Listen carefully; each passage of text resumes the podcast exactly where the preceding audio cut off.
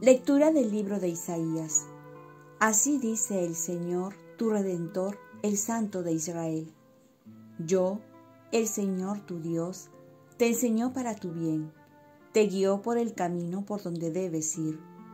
Si hubieras atendido a mis mandatos, tu paz sería como un río, tu justicia como las olas del mar, tu descendencia sería como arena, como sus granos el fruto de tus entrañas. Tu nombre no sería borrado ni destruido ante mí. Palabra de Dios. Salmo responsorial. El que te sigue, Señor, tendrá la luz de la vida. Dichoso el hombre que no sigue el consejo de los impíos, ni entra por la senda de los pecadores, ni se sienta en la reunión de los cínicos, sino que su gozo es la ley del Señor, y medita su ley día y noche. El que te sigue, Señor, tendrá la luz de la vida será como un árbol plantado al borde de la sequía. Da fruto en su sazón y no se marchitan sus hojas, y cuando emprende tiene buen fin. El que te sigue, Señor, tendrá la luz de la vida. No así los impíos, no así. Serán paja que arrebata el viento, porque el Señor protege el camino de los justos, pero el camino de los impíos acaba mal. El que te sigue, Señor, tendrá la luz de la vida. Lectura del Santo Evangelio según San Mateo. En aquel tiempo Jesús dijo a la gente, ¿A quién se parece esta generación?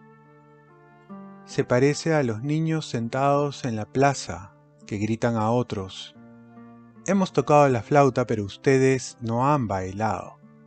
Hemos cantado lamentaciones, pero ustedes no han llorado. Porque vino Juan, que ni comía ni bebía, y dicen, tiene un demonio. Vino el Hijo del Hombre, que come y bebe, y dicen, ahí tienen a un comilón y borracho, amigo de publicanos y pecadores. Pero la sabiduría de Dios se conoce por sus obras. Palabra del Señor. Paz y bien, escuchar sin excusas y obedecer sin pretextos. El Evangelio nos invita a realizar dos preguntas. La primera, ¿quiero realmente salvarme? Si la respuesta es sí, deberíamos pasar a la otra pregunta. ¿Cómo pienso salvarme? Y es que mucha gente quiere salvarse a su manera, escogiendo lo que le gusta, considerando lo que es más conveniente, escogiendo su propio estilo de vida. Si es así, entonces la pregunta es, ¿para qué vino Jesús? Jesús es el camino, la verdad y la vida.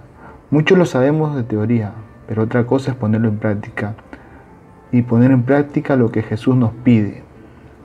Juan Bautista vino a anunciar sobre Jesús y no le creyeron, y hasta lo calificaron de endemoniado. Luego vino el mismo Jesús, el Hijo de Dios, y no lo escucharon y lo desprestigiaron para no hacerle caso.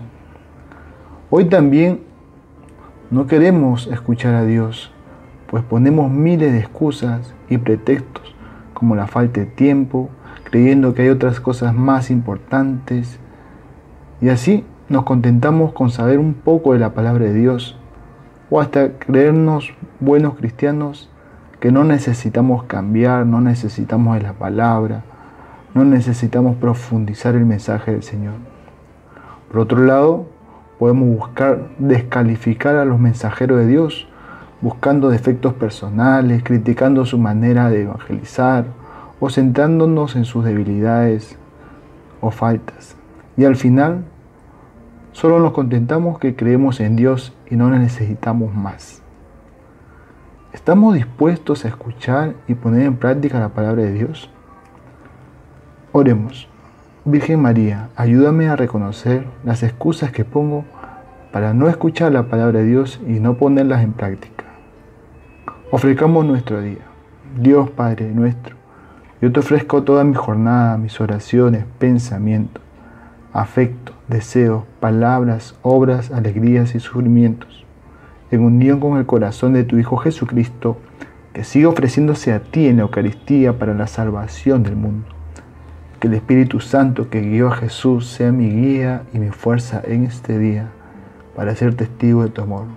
Con María, la Madre del Señor y de la Iglesia, te pido por las intenciones del Papa y para que se haga en mí tu voluntad. Y la bendición de Dios Todopoderoso, Padre, Hijo y Espíritu Santo, descienda sobre ti. Cuenta con mis oraciones que yo cuento con las tuyas. Que tengas un santo día.